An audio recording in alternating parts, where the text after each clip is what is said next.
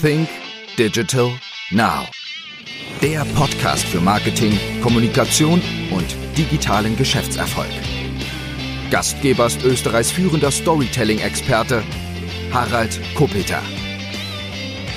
Hallo und herzlich willkommen zu einer weiteren Ausgabe von Sync Digital Now. Mein heutiger Gast ist Michael Rossier und wie immer stelle ich einmal kurz unseren Gast noch vor. Michael Rossier ist ein deutscher Schauspieler, Sprechercoach, Buchautor und Redner, der sich auf den Bereich Medien und Sprecher und Sprechtraining konzentriert hat. Er war früher auch als Schauspieler tätig, hat Schauspiel gelernt, war auch als Drehbuchautor tätig. In Österreich kennt man ihn oder beziehungsweise ähm, kennt man eine Serie, bei der er mitgeschrieben hat, auch als Drehbuchautor. Ich glaube, es ist der Bergdoktor, die auch in Österreich entstanden ist. Heute schult er vor allem Redner aus der Politik, Wirtschaft sowie Schauspieler und er ist auch selbst Redner und auch genau zu diesem Thema. Hallo Michael. Grüß dich. Habe ich denn irgendetwas vergessen bei der Begrüßung? Ja, du, man kann das ewig lang machen. Ich habe immer das Gefühl, ich lebe mehrere Leben, aber letzten Endes entscheidend immer das, was man gerade macht und nicht, was man vor gefühlten 100 Jahren mal gemacht hat. Michael, vor mir liegt ein aktuelles Buch und das nennt sich Rhetorik ist keine Kunst, sondern kein Problem. Da steckt eine doppelte Verneinung drinnen, das am Anfang etwas irritiert. Wieso dieser Titel? Ähm, ja, weil ich gerne irritiere, weil ich der Meinung bin, dass Irritation schon Aufmerksamkeit schafft. Wenn du jetzt einen NLP-Trainer fragst, der wird diesen Titel furchtbar finden. Er sagt, für den ist eine Verneinung schon furchtbar. Aber ich sehe das ein bisschen anders. Also wenn der Radiomoderator morgens schlecht gelaunt ist, weil er den Tassen, die, eine Tasse Kaffee in die Tastatur äh, gekippt hat, deswegen bin ich nicht schlecht gelaunt als Zuschauer, der ihm oder Zuhörer, der ihm zuhört. Das heißt, ich glaube nicht, dass das Negative so eine negative Rolle spielt spielt. Und wenn der Titel ein bisschen Aufmerksamkeit kriegt, wie du ja gerade sagst, der ist ein bisschen sperrig, da muss man zweimal hinhören, dann ist das was, was mir Spaß macht. Das zieht sich so durch mein Leben durch. Ein bisschen so anders als die anderen, ein bisschen mal von hinten gucken, ein bisschen die Dinge hinterfragen. Und das äh, ist etwas, was mich vielleicht möglicherweise sogar auszeichnet. Ich denke mal, das hast du mit dem Titel schon einmal geschafft. Rhetorik ist doch die Kunst der Rede. Und jetzt sind wir in einem digitalen Zeitalter und da reden wir nicht immer, sondern schreiben vielfach Nachrichten, kommunizieren mit Emojis und, und, und. Wie sehr ist eigentlich das digitale Zeitalter gut für Rhetorik oder wie sehr ist es schlecht für Rhetorik?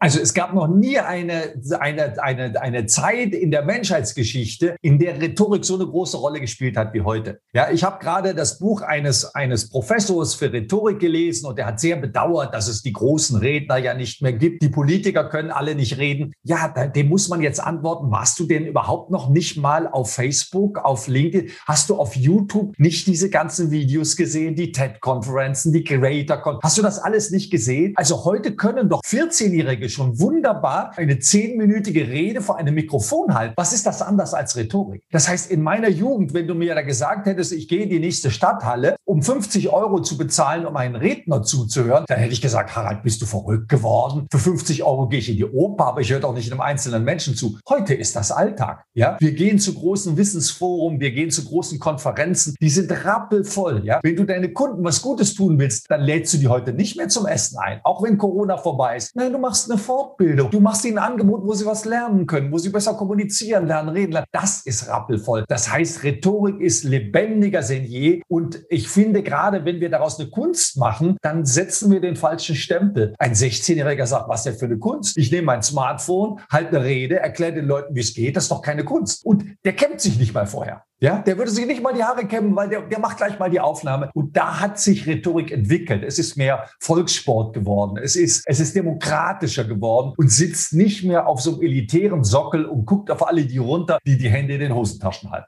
Ich habe, glaube ich, im Vorfeld irgendwo gelesen, dass du sagst, du sprichst zwei Sprachen, Englisch und Körper. Wie meinst du das? Ja, das ist ein Spruch von Mae West. Sie spricht Englisch und Körper. Ich glaube, dass man Körpersprache nicht macht, sondern Körpersprache hat man. Ja, das heißt, wenn ich, ich habe gerade zum Beispiel gesehen, dass dein Körper reagiert hat, dass du was sagen wolltest. Das sehe ich. Dann zuckst du so ein bisschen, dann atmest du ein und dann weiß ich, aha, der Harald will was sagen. Das machst du ja nicht, weil du mir ein Signal senden willst, sondern dein Körper sendet das Signal, ohne dass du es unter Kontrolle hast. Und so ist Körpersprache richtig verstanden. Ja, ich drücke mit dem Körper etwas aus, was meine Stimme oder meine Modulation eben nicht sagt. Jetzt kommen nur umgekehrt die Körpersprache-Trainer auf die Idee, das zu unterrichten. Und das funktioniert in meinen Augen nicht, weil die Körpersprache-Trainer haben einen wichtigen Satz und der lautet, der Körper kann nicht lügen. Wenn das aber stimmt, ist es Unsinn, jemand zum Thema Körpersprache zu unterrichten. Ich würde ja nur sehen, dass der unterrichtet worden ist. Ich würde nicht sagen, guck mal, wie authentisch der ist, obwohl er gar nicht authentisch ist, weil laut Körpersprachetrainer funktioniert das nicht. Und deswegen sage ich, mein Körper spricht, wenn ich rede, der erzählt eine Geschichte und wenn du aufmerksam wirst, dann oder aufmerksam bist, dann wirst du diese Geschichte verstehen.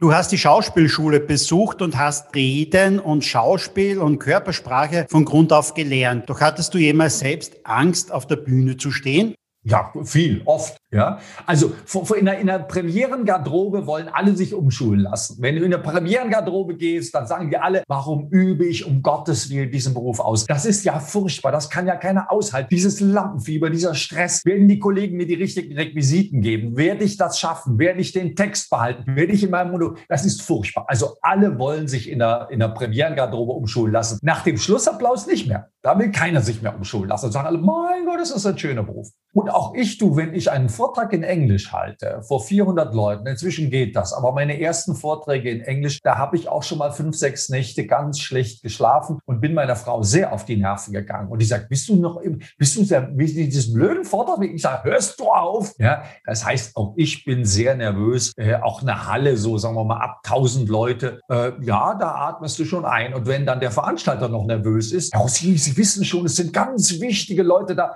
dann wirst du mit nervös, da kannst du gar nichts gegen machen. Das heißt, gibt es irgendwelche Tipps gegen Lampenfieber oder kann man das gar nicht abschalten? Also Lampenfieber muss man akzeptieren, das hat man bis ans Lebensende. Es gibt ein paar Tricks. Ähm, ich würde jetzt keinen Kaffee trinken an dem Morgen. Ich würde kein Beziehungsgespräch führen. Ich würde eher am Vorabend in die Sauna gehen, eine Stunde joggen, dass das die Spannung ein bisschen niedriger ist als normal. Und dann gibt es eine wichtige Sache, die hilft. Du musst dir klar machen, was du mit der Rede erreichst. Also Harald, wenn du sagst, Michael, reden vor tausend Leuten ist nichts für mich, dann sage ich, Harald, wunderbar, setz dich hin, halte keine Rede. Wir sind froh, es sind sowieso viel zu viele, die auf der Bühne stehen. Aber wenn du das machst, dann hat das einen Grund, dann willst du was. Dann hast du eine Story, dann willst du was erzählen, hast du was zu sagen, dann willst du was verkaufen, dann willst du Menschen beeindrucken. Und das ist die erste Frage, die ich stelle, wo ich sage, Harald, willst du oder willst du nicht? Und wenn du sagst, du willst, dann hörst du auf jetzt mit diesem Jammer. Dann hörst du auf jetzt mit dem, ja, ich gucke ja so komisch, ich. Das musst du jetzt in Kauf nehmen. Du wirst jetzt ein ziemlich dusseliges Bild abgeben. Aber du hast Ja gesagt. Und wenn du Ja gesagt hast, gibt es jetzt kein Zurück mehr. Das heißt, ich ich empfehle immer damit zu rechnen, dass man ziemlich dumm wirkt, dass man eventuell auch mal hängen bleibt und dass eventuell was Furchtbares passiert. Aber es gibt ein höheres Ziel, das man im Auge hat. Und wenn man sich dieses Ziel vor Augen hält, dann wird das auf einmal leicht. Ja, ich will vom Reden leben, also verdammt nochmal, ich werde diese Bühne besiegen und ich werde das hinkriegen. Dein Buch heißt, Rhetorik ist keine Kunst, sondern kein Problem. Das bedeutet ja auch, du sagst, Rhetorik und Reden kann man lernen. Muss man aber bestimmte Skills auch schon mitbringen oder kann man es wirklich, kann man wirklich alles lernen? Also erstmal zum Reden musst du gar nichts lernen. Geh nach oben und rede. Das ist zunächst mal, wenn du die Lottozahlen hast und ich habe den Lottoschein und ich sage, Harald, kannst du uns allen bitte die Lottozahlen geben? Das sagst du, mach ich. Gehst da vorne und machst die Lottozahlen. Du machst alles falsch. Du machst falsche Pausen, du nuschelst, äh, du kratzt dich dauernd am Kopf und du trippelst. Aber du hast die Lottozahlen. Ja? Und wenn du die Lottozahlen hast, werden alle sagen, boah, der Kopi, das ist ein super Redner und der hat uns die Lottozahlen gegeben. So, Jetzt kommt drauf an, was du für einen Anspruch hast. Willst du besser werden? Willst du daran arbeiten? Willst du an deiner Körpersprache arbeiten? An deiner Modulation? Willst du wissen, wie Storytelling funktioniert? Ja, das brauchst du nicht zu wissen. Aber Storytelling, sagen wir mal, in Geschichten zu kennen, dass es wichtig ist und es auf der Bühne zu performen, können nochmal zwei Dinge sein. So, und jetzt stell dir so eine Treppe vor und du gehst diese Treppe Stufe für Stufe rauf. Und alles kann man lernen. Es gibt hervorragende Redner, die sind introvertierte Menschen. Es gibt hervorragende Redner, die lesen ihren kompletten Text ab es gibt hervorragende Redner, die sitzen. Wie gesagt, die Rhetorik hat sich demokratisiert. Es gibt nicht mehr diese 28 Regeln und wenn du die beachtest, bist du ein guter Redner. Im Gegenteil, wenn Redner zu viele Regeln beachten, dann wird es ziemlich furcht. Gibt es einige Punkte, wo man sagt, okay, das macht einen guten Redner aus oder ist es komplett immer verschieden von Person zu Person? Also das ist ein bisschen verschieden von Person zu Person, aber es gibt natürlich ein paar Regeln, die sich herauskristallisieren. Ähm, ich gebe dir mal ein paar Beispiele. Ein, ein guter Redner fängt möglichst schnell an. Wenn, wenn du anfängst, ja, schon im zarten Alter von sechs Jahren habe ich mich für Storytelling. Dann sage ich, Harald, könntest du die nächsten 20 Jahre überspringen? So mit 26, 28 fängt es an, interessant zu werden. Spar dir den Rest. Ja? Oder ich darf Sie heute ganz herzlich begrüßen. Ich freue mich. Dann sage ich, Harald, das weiß ich schon. Das machst du bei jedem Podcast. Ich höre jetzt den 15. Kannst du mal auf den Punkt kommen? Wer ist der Typ, mit dem du redest? Kurze Inhaltsangabe und dann geht's los. Ja? Also gute Redner kommen schneller auf den Punkt. Dann Gute Redner packen ihr Publikum. Es gibt den alten Witz, als ich um elf auf die Uhr guckte, war es halb neun. Also dann scheint dieser Abend ziemlich langweilig gewesen zu sein. Nein, es muss umgekehrt sein. Ich muss bei dem Satz, und jetzt komme ich zum Ende, müssen die Leute auf die Uhr gucken, wie, der ist schon zu Ende. Er hat doch gerade erst angefangen. Ja, das wäre ein Ziel. Gute Redner machen das immer auch unterhalten. Ich habe gerade die Bücher von Yuval Noah Harari ein bisschen analysiert. Er hat drei Weltbestseller geschrieben und ich habe 15 Prinzipien herausgefunden, wie man so einen Weltbestseller so macht, dass die ganze Welt völlig fasziniert ist. Der spricht in Metaphern. Der hat Vergleiche, der kreiert neue Begriffe, der setzt etwas in eine andere Zeit, damit es verstehbar ist. Also man kann die Prinzipien daran wirklich festmachen. Und das hängt jetzt ein bisschen davon ab, wo deine Schwierigkeiten liegen. Liegen die eher in der Technik, in der Körpersprache, im Storytelling, in der Modulation? Äh, lernst du auswendig? Willst du freisprechen? Willst du vorlesen? Und da gibt's dann die entsprechenden Techniken. Und die habe ich alle in dem Buch zusammengefasst. Das heißt, ob man die Rede vorliest, nach Stichworten arbeitet, ob man freispricht oder ob man improvisiert. Das ist alles in dem Buch drin die größte Angst vieler, die auf die Bühne gehen, es muss nicht die große Bühne sein, es kann die Besprechung sein, wo man einmal gebeten wird, aufzustehen und etwas zu sagen, ist es doch ein Blackout zu haben. Kann man sich auf das Ganze vorbereiten? Ist es überhaupt sinnvoll vorzubereiten? Denn dann gehen ja auch die Gedanken dorthin. Was rätst ja, du jemandem, der die Angst hat vor Blackouts? Ja, haben viele. Das ist oft der Hauptgrund, ein Training zu buchen. Natürlich kannst du dich vorbereiten. Wie wäre es, wenn du ein Manuskript dabei hast? Wie wäre es, wenn du eine Stichwortkarte in der Innentasche deines Jackett hast? Wie wäre es, wenn du etwas vorbereitet hast, was du im Notfall benutzen kannst? Also das wäre jetzt die Vorbereitung. Aber wie wäre es damit, dass du damit rechnest, dass du einen Blackout hast? Das heißt, du weißt jetzt in diesem Interview mit Michael, wirst du irgendwann mal einen Blackout haben. Das weißt du vorher. So, und jetzt bereitest du dich darauf vor, wenn das passieren würde, was müsste ich dann machen? So, wenn du ihn hättest, dann würdest du sagen, Michael, jetzt habe ich dir so interessiert zugehört, jetzt habe ich meine nächste Frage vollkommen vergessen. Und was würden deine Zuschauer sagen? Die würden sagen, Harald, super gemacht. Harald ist der König. Harald gibt zu, dass er nicht perfekt ist. Wie schön, ich bin auch nicht perfekt. Das heißt, Du kriegst keine Minuspunkte, wenn du vor tausend Leuten auf der Bühne stehst und sagst, jetzt habe ich den nächsten Satz vergessen. Du kriegst tausenden Applaus und die Leute sagen, mein Gott, ist der sympathisch. Wenn dir das dauernd passiert, dann ist die Hürde zu groß. Ich würde niemandem raten, vor tausend Leuten anzufangen. Du kannst auch mal vor zehn anfangen oder vor fünf oder vor deiner Familie und sich so langsam hocharbeiten. Ja, das wäre mein, das wäre mein äh, Tipp. Aber ähm, ein Blackout zu haben, ist nichts Schlimmes. Und wenn man damit rechnet und sich auf diese Situation vorbereitet, dann ist die Wahrscheinlichkeit groß, dass es gar nicht passiert. Wie viel schauspielerisches Talent brauche ich denn auch, um vielleicht ein guter Redner zu werden? Gar keins. Gar keins. Du, ich habe Professor Simon gesehen, der spricht über die,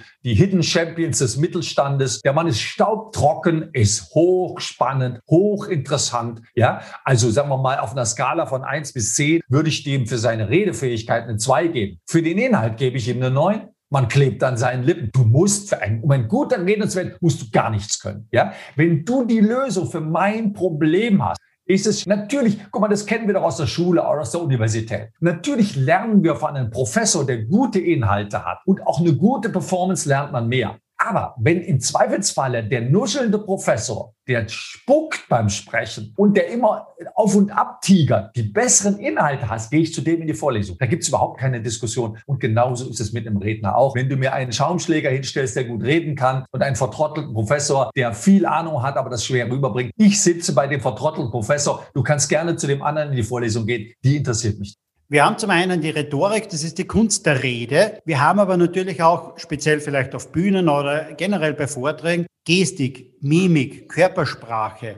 Wie, wie steht das in, Re in Relation jetzt zum Inhalt der Rede oder zur Rhetorik selbst? Ja, da gibt's Untersuchungen, aber die Untersuchungen stimmen alle nicht, sind zu alt oder die, die diese Untersuchung gemacht haben, sagen, äh, glaubt nicht diesen Untersuchungen. Also da gibt's im Moment noch wenig, was valide geforscht worden ist. Ähm, meine, meine Regel ist ganz einfach. Harald, wenn du dich auf die Bühne stellst und ich sage, pass mal auf, Harald, du musst die Hände in Gürtelhöhe halten. Du darfst nicht dauernd mit dem, äh, mit dem Daumen den Zeigefinger berühren. Du musst nicht hin, hin und her gehen und halt bitte den Kopf gerade. Jetzt bist du schon mit den Nerven vollkommen am Ende, weil wenn du das auch schaffst, schaffst diese vier Anweisungen, kannst du jetzt nicht mehr reden, weil du konzentrierst dich auf deinen Kopf und deine Hände. Und ich merke, wenn ein Redner sich auf etwas anderes konzentriert als auf seine Hände. Das heißt, Hände, Haltung ist alles erst wichtig, ich sage jetzt mal etwas salopp, ab der 50. Rede. Wenn du 50 Reden im Jahr hältst und du tigerst immer auf und ab, dann sage ich, Harald, kannst du nicht mal stehen bleiben? Ja? Oder du, du, du machst immer so eine Bewegung mit, mit Zeigefinger und Daumen. Dann sage ich, das ist störend. Aber wenn du das in den ersten Reden trainierst, dann wird das ein Desaster. Das heißt, erstmal eine geile Rede halten. Richtig gut. So, und wenn das richtig gut klappt und du sagst, Michael, das kann ich jetzt, wo ist die nächste Stufe? Dann sage ich, Harald, äh, du stehst da wie ein Fragezeichen. Ja, du musst jetzt mal Physiotherapie machen, du musst lernen, dich gerade zu halten. Dann sagst du, Michael, du hältst dich doch auch nicht gerade. Ich sage, Harald, richtig, weil ich dafür zu wenig Zeit hatte. Ich müsste mehr Physiotherapie machen, mache ich aber nicht. Und ich habe mich trotzdem entschieden, bucklig meine Reden zu halten, weil äh, die Leute wollen es offensichtlich. Ich verspreche dir, ich werde ein bisschen an meiner Haltung arbeiten, aber nicht während meiner Rede, weil da brauche ich meine Muskeln für was anderes. Und wenn ich mich gerade halte, weiß ich nicht mehr, wovon ich rede. Und das behindert uns mehr, als dass es nützt. Wir sind jetzt natürlich vielfach auch bei Vorträgen und dergleichen unterwegs im digitalen Bereich auf Zoom und, und, und. Wie gehe ich denn da damit um? Was ist da die beste Haltung? Soll ich sitzen? Soll ich stehen? Gib uns einmal ein paar Tipps. Wie, wie mache ich es am besten, wenn ich auch nur mit meinen Mitarbeitern einen Zoom-Call mache, mit zehn Mitarbeitern oder mit, mit meiner Belegschaft, das sind 30, 40 Leute, aber ich bin im Zoom-Call. Was mache ich da am besten? Also ich bin ja Vizepräsident des deutschsprachigen Rednerverbandes, der German Speakers Association. Und was wir seit Monaten machen, eigentlich seit über einem Jahr machen, ist uns mindestens einmal die Woche treffen und uns über Technik und Prinzipien des Online-Sprechens auszutauschen. Das heißt, ich kann dir das jetzt im Podcast nicht zeigen, aber ich bin ja bestens ausgerüstet. Ich habe hier äh, vier Kameras stehen, ich habe hier Beleuchtung stehen, ich habe hier äh, drei Mikrofone, ich habe ein Ansteckmikrofon, mit dem kann ich mich bewegen, ich habe ein Mikrofon zum Podcast und ich habe noch ein Raummikrofon, falls die alle beide ausfallen. Also man kann sich technisch aufrüsten. Der Chef sollte nicht die eingebaute Kamera im Laptop haben. Das ist wirklich nicht nötig. Ein Camcorder kostet heute 300 Euro und man hat ein besseres Bild als alle seine Mitarbeiter und die Mitarbeiter sagen, ja, der Chef hat schon ein besseres Bild als wir. Genau. Ein Ansteckmikrofon mit Funkstrecke kostet 130 Euro. Also, wem das jetzt zu viel ist, weil die, die Firma in Corona-Zeiten gerade in der Krise steckt, okay. Aber wir reden von einem Gesamtbetrag von 500 Euro, dann bin ich bestens ausgerollt. Stochenscharf scharfes Bild, toller Ton, schönes Licht und möglicherweise noch eine Dokumentenkamera, wo ich was zeigen kann. Perfekt.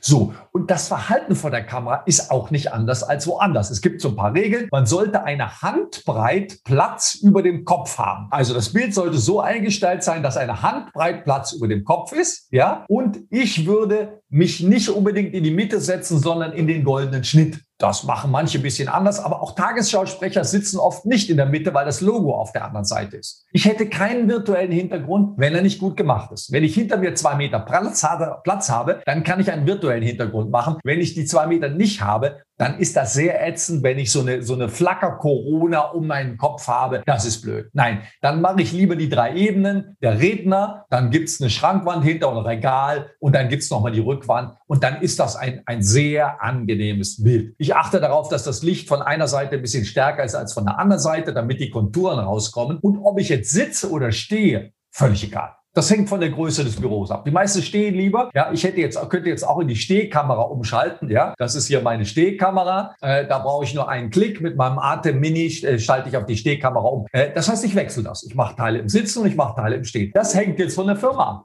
Ja, wenn der Chef eine halbe Stunde redet, ist Stellen sinnvoll. Wenn ich eine Besprechung habe, wo alle sitzen, warum sollte ich dann stehen? Es sei denn, ich stehe lieber. Ja? Also feste Regeln gibt es nicht, aber es ist auf jeden Fall Aufrüsten angesagt. Damit diese Konferenzen nicht so langweilig werden, muss man einiges tun. Aber das ist nicht so schwer. Also das ist kein Hexenwerk. Der Karem Albasch, das ist ein Schweizer Karem Al-A-L-B-A-S-H, der hat einen wunderbaren Kurs gemacht, wie man sich zu Hause ein Studio einrichtet. Ich habe von Karem enorm viel gelernt. Der macht das für Dove, stellt die Produkte vor, die Mikrofone kann man hören. Also da gibt's viel, wo man was lernt lernen kann, wie man das richtig macht. Und das sollte man auch tun. Wir sind jetzt gerade in einem Podcast und momentan ist auch Clubhouse noch ein Hype.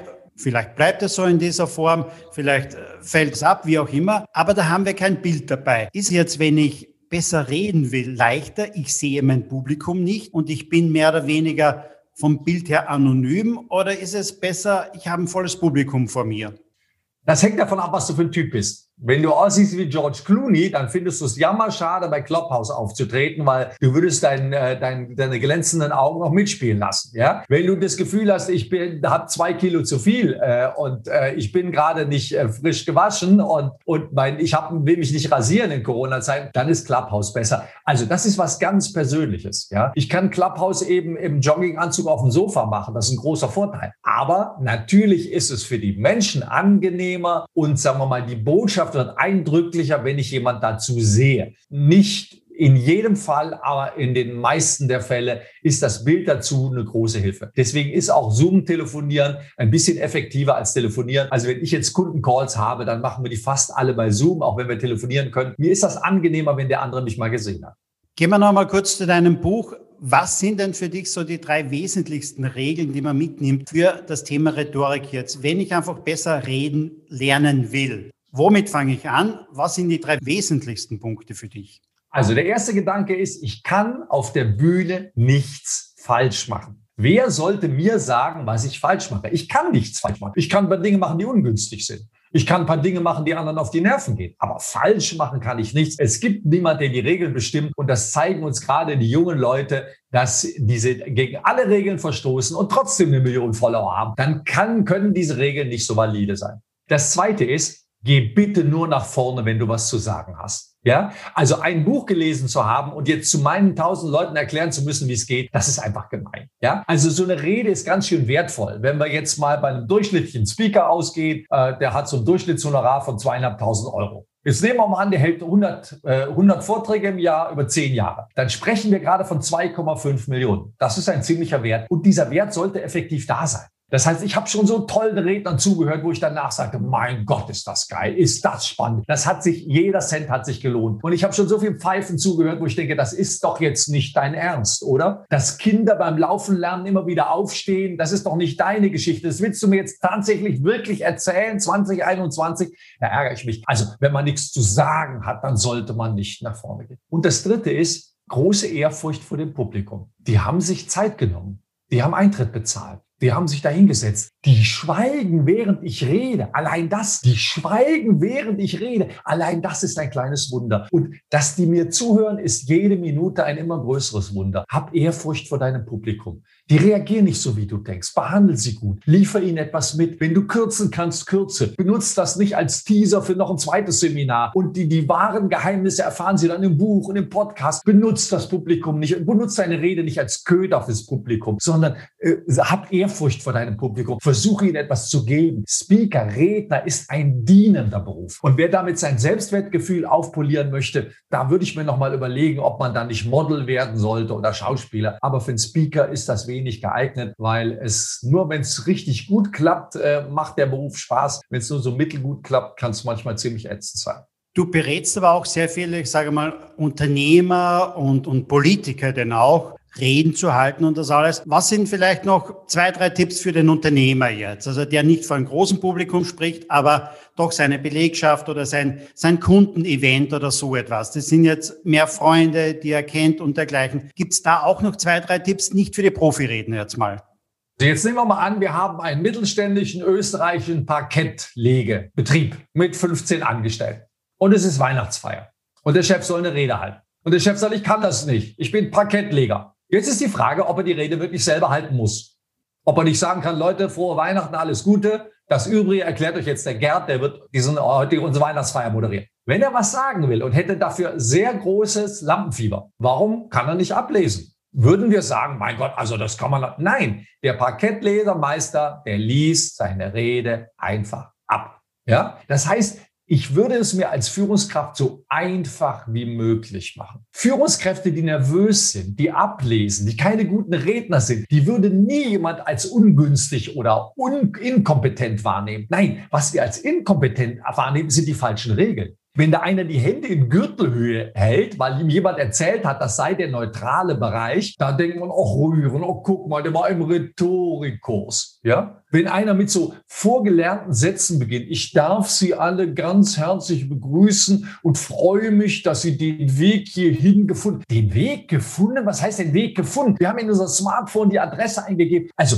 wenn, wenn, wenn, wenn Führungskräfte so schrecklich korrekt sein wollen, wenn die Kurse besucht haben, wenn die versuchen, alles richtig zu machen, dann wird's furchtbar. Aber nicht, wenn jemand, der keine Rede halten kann, vor die Leute geht und sagt, Leute, ihr wisst, ich bin ein grausamer Redner. Ja? Ich zitter gerade am ganzen Körper. Mir ist es extrem unangenehm. Aber wir hatten ein geiles Jahr und es macht so Spaß, mit euch zu arbeiten. Das kann ich euch gar nicht sagen. Und jetzt bricht Jubel und Jubel, aus. Ja, ist großer Jubel da und, äh, und alle sind ganz begeistert. Also das muss man als Führungskraft nicht können, das muss man sich erst sagen. Man fängt mal damit an und wenn man merkt, man wird nicht gefressen und das ist gar nicht so schlimm, dann kann man manchmal jemand wie mich fragen, Herr Rosier, haben Sie nicht eine Idee? Und dann gibt's mal so einen kleinen Ideenschub und den wird, da wird man die Rede besser und besser und besser machen. Aber nicht, wenn die Firma torkelt, nicht, wenn es neue Produkte gibt, nicht, wenn es im Parkettlegebereich neue Ideen gibt. Dann lieber an den neuen Ideen arbeiten und die Rede für die Weihnachtsfeier noch ein bisschen aufschieben oder das Training an der Rede für die Weihnachtsfeier noch ein bisschen aufschieben. Liebe Zuhörer da draußen, wer gerne mal den einen oder anderen Tipp noch hätte von Michael Rosier, geht einfach mal auf seine Website. Dort findet ihr einiges dazu. Dort findet ihr auch Online-Kurse und auch Seminare. Und da kann man es lernen und man kann ganz tief reingehen in dieses Thema, wenn man es will wenn man so wie Michael Rosier einfach auf der großen Bühne stehen will und da einfach eine gute Figur machen will auch. Der Podcast nennt sich Think Digital Now. Wir wollen ja auch immer etwas über die digitale Welt unserer Gäste erfahren und deswegen gibt es da noch immer einige Fragen dazu. Eine dieser Fragen lautet zumeist, welche drei Apps hast du auf deinem Handy oder welche drei sind deine drei Lieblings-Apps am Handy? Ähm, also erstmal habe ich eine Greenscreen-App, mit der man äh, bei einer Greenscreen sehen kann, ob sie optimal ausgeleuchtet ist. Ich nehme die Greenscreen nicht so zum, zum Zoomen, aber wenn ich Online-Filme mache, nehme ich das und da gibt es eine wunderbare App zum Runterladen, die man benutzen kann. Das zweite ist, ich habe FOFO auf meinem App, F-R-O-V-O. Das ist eine App, wo man die Aussprache von Wörtern kontrollieren kann. Wie wird der chinesische Ministerpräsident ausgesprochen oder der polnische Ministerpräsident? Ja, heißt es Liter oder Liter? Heißt es Erzbischof oder Erzbischof? Also da gucke ich manchmal was nach, wie etwas raus, drauf, äh, wie etwas ausgesprochen ist. Das ist mir ganz wichtig. Und dann, ganz ehrlich, spiele ich sehr gerne solche Exit-Room-Spiele. Also äh, wenn ich mal auf den Bus warte oder aufs Flugzeug oder auf den Bahn, dann gucke ich, wie komme ich aus dem geschlossenen Raum wieder raus. Da gibt es sehr viele schöne Spiele von Exit Room und da habe ich einige schon durchgespielt und das macht mir einen großen Spaß, weil das lässt mich die Zeit vergessen und das ist manchmal die einzige Möglichkeit, nicht zu arbeiten, weil wenn ich das Handy weglege, dann fange ich wieder an, an meinen Vorträgen und meinen Büchern zu arbeiten und dann, äh, ja, dann entspanne ich nicht. Also Exit Room Spiele sind für mich ein Muss. Da habe ich wieder was dazugelernt, weil alle drei Apps kannte ich nicht. Und das ist auf jeden ja, Fall was Interessantes dabei. Ja, ja. Äh, du hast gerade gesagt, dann arbeitest du wieder an einem Buch oder sonst etwas. Wenn du etwas liest, liest du das auf Kindle oder liest du ein klassisches Buch oder bist du eher beim Hörbuch zu Hause? Äh, nein, ich lese, lese tatsächlich ein klassisches Buch. Hörbuch äh, habe ich auch einige, weil ich auch einige Strecken mit dem Auto mache. Also ich gebe sehr viele Seminare an der Uni St. Gallen und von hier bis St. Gallen, das sind zweieinhalb Stunden. Da kann man nicht mit dem Zug fahren, weil die Züge werden über drei Länder geleitet. Das geht nicht. Ja, also da höre ich dann Hörbuch. Aber meistens bin ich eben in verschiedenen Verkehrsmitteln unterwegs und dann ist es für mich am einfachsten, ein Buch zu haben, weil ich in das Buch auch gleich reinschreiben kann, weil ich anstreichen kann, weil ich lese Bücher nicht zum Vergnügen. Ich lese Bücher Bücher, um mir die Essenz, den Honig rauszusaugen. Und dazu muss ich anstreichen können. Und wenn das Buch mich auf einen eigenen Gedanken bringt, muss ich den gleich aufschreiben können. Und das mache ich im Buch. Und wenn ich das Buch dann gelesen habe, dann ziehe ich alles aus diesem Buch raus. Und das kommt dann in verschiedene Dateien. Und äh, sagen wir mal, ich habe jetzt elf Bücher geschrieben. Buch 12, 13 und 14 sind im Grunde schon in der Planung. Da habe ich noch keinen Satz dazu geschrieben. Aber die Dateien mit Sammeln, mit Ideen, mit einzelnen Sätzen, Abschnitten, Geschichten, die gibt es schon, damit man dann in verhältnismäßig kurzer Zeit Zeit daraus wieder was Neues entwickeln kann.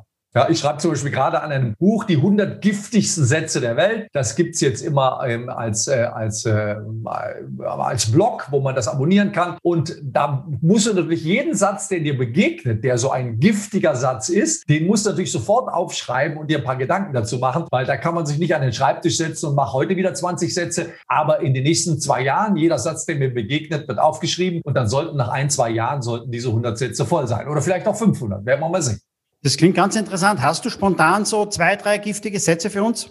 Ja, also zum Beispiel, siehst du, das habe ich dir doch gleich gesagt. Das ist ein ganz giftiger Satz. Die Schlacht ist vorbei. Es ist alles erledigt. Der andere hat es möglicherweise zugegeben oder hat eingesehen. Und jetzt trete ich nochmal hinterher. Siehst du, das habe ich, das habe ich ja gleich gewusst. War das jetzt so schlimm, das zu machen? Das machen wir oft falsch und fangen den Krieg wieder von vorne an, anstatt jetzt einfach mal Ruhe zu geben. Oder auch ein schöner Satz ist, Harald, mir ist aufgefallen, dass neben dir zwei Bäume, zwei Topfpflanzen stehen. Das heißt, dass neben dir zwei Topfpflanzen stehen, das ist eine Tatsache. Und wenn ich die Tatsache jetzt in eine Vermutung kleide, Harald, mir ist aufgefallen, dass neben, Harald, mir ist aufgefallen, dass du im letzten Meeting eingeschlafen bist. Jetzt wirst du dich ärgern, weil du denkst, Moment mal, ich bin tatsächlich im letzten Meeting eingeschlafen. Aber wenn der das so vorsichtig sagt, warum sagt er das so vorsichtig? Brause ich sonst auf? Kann man mir nicht die Wahrheit sagen? Muss man es für mich therapeutisch machen? Und wenn man es so obertherapeutisch macht, dann wird es furchtbar. Dir kann aufgefallen sein, dass in diesem Jahr die Blüten an deinen Bäumen früher dran sind als im letzten Jahr. Das kann dir aufgefallen sein. Aber es kann dir nicht aufgefallen, dass da zwei Topfpflanzen stehen, weil das ist eine Tatsache. Also auch diesen Satz würde ich unter die giftigen Sätze äh, einreihen und nicht unter die Sätze, die man benutzen sollte. Und du sagst, das gibt es bereits als Blog jetzt irgendwo zu lesen? Ja, genau. Also die Phase mit dem, mit dem, äh, diese beiden Folgen habe ich schon online gestellt und den Blog kann man bei mir abonnieren und dann kriegt man in regelmäßigen Abständen Rhetoriktipps und eben auch diese giftigen Sätze. 86 Sätze habe ich schon, aber wie gesagt, es kommen immer wieder neue dazu. Dann weiß ich, was ich jetzt dann gleich mache, nämlich deinen Blog zu abonnieren.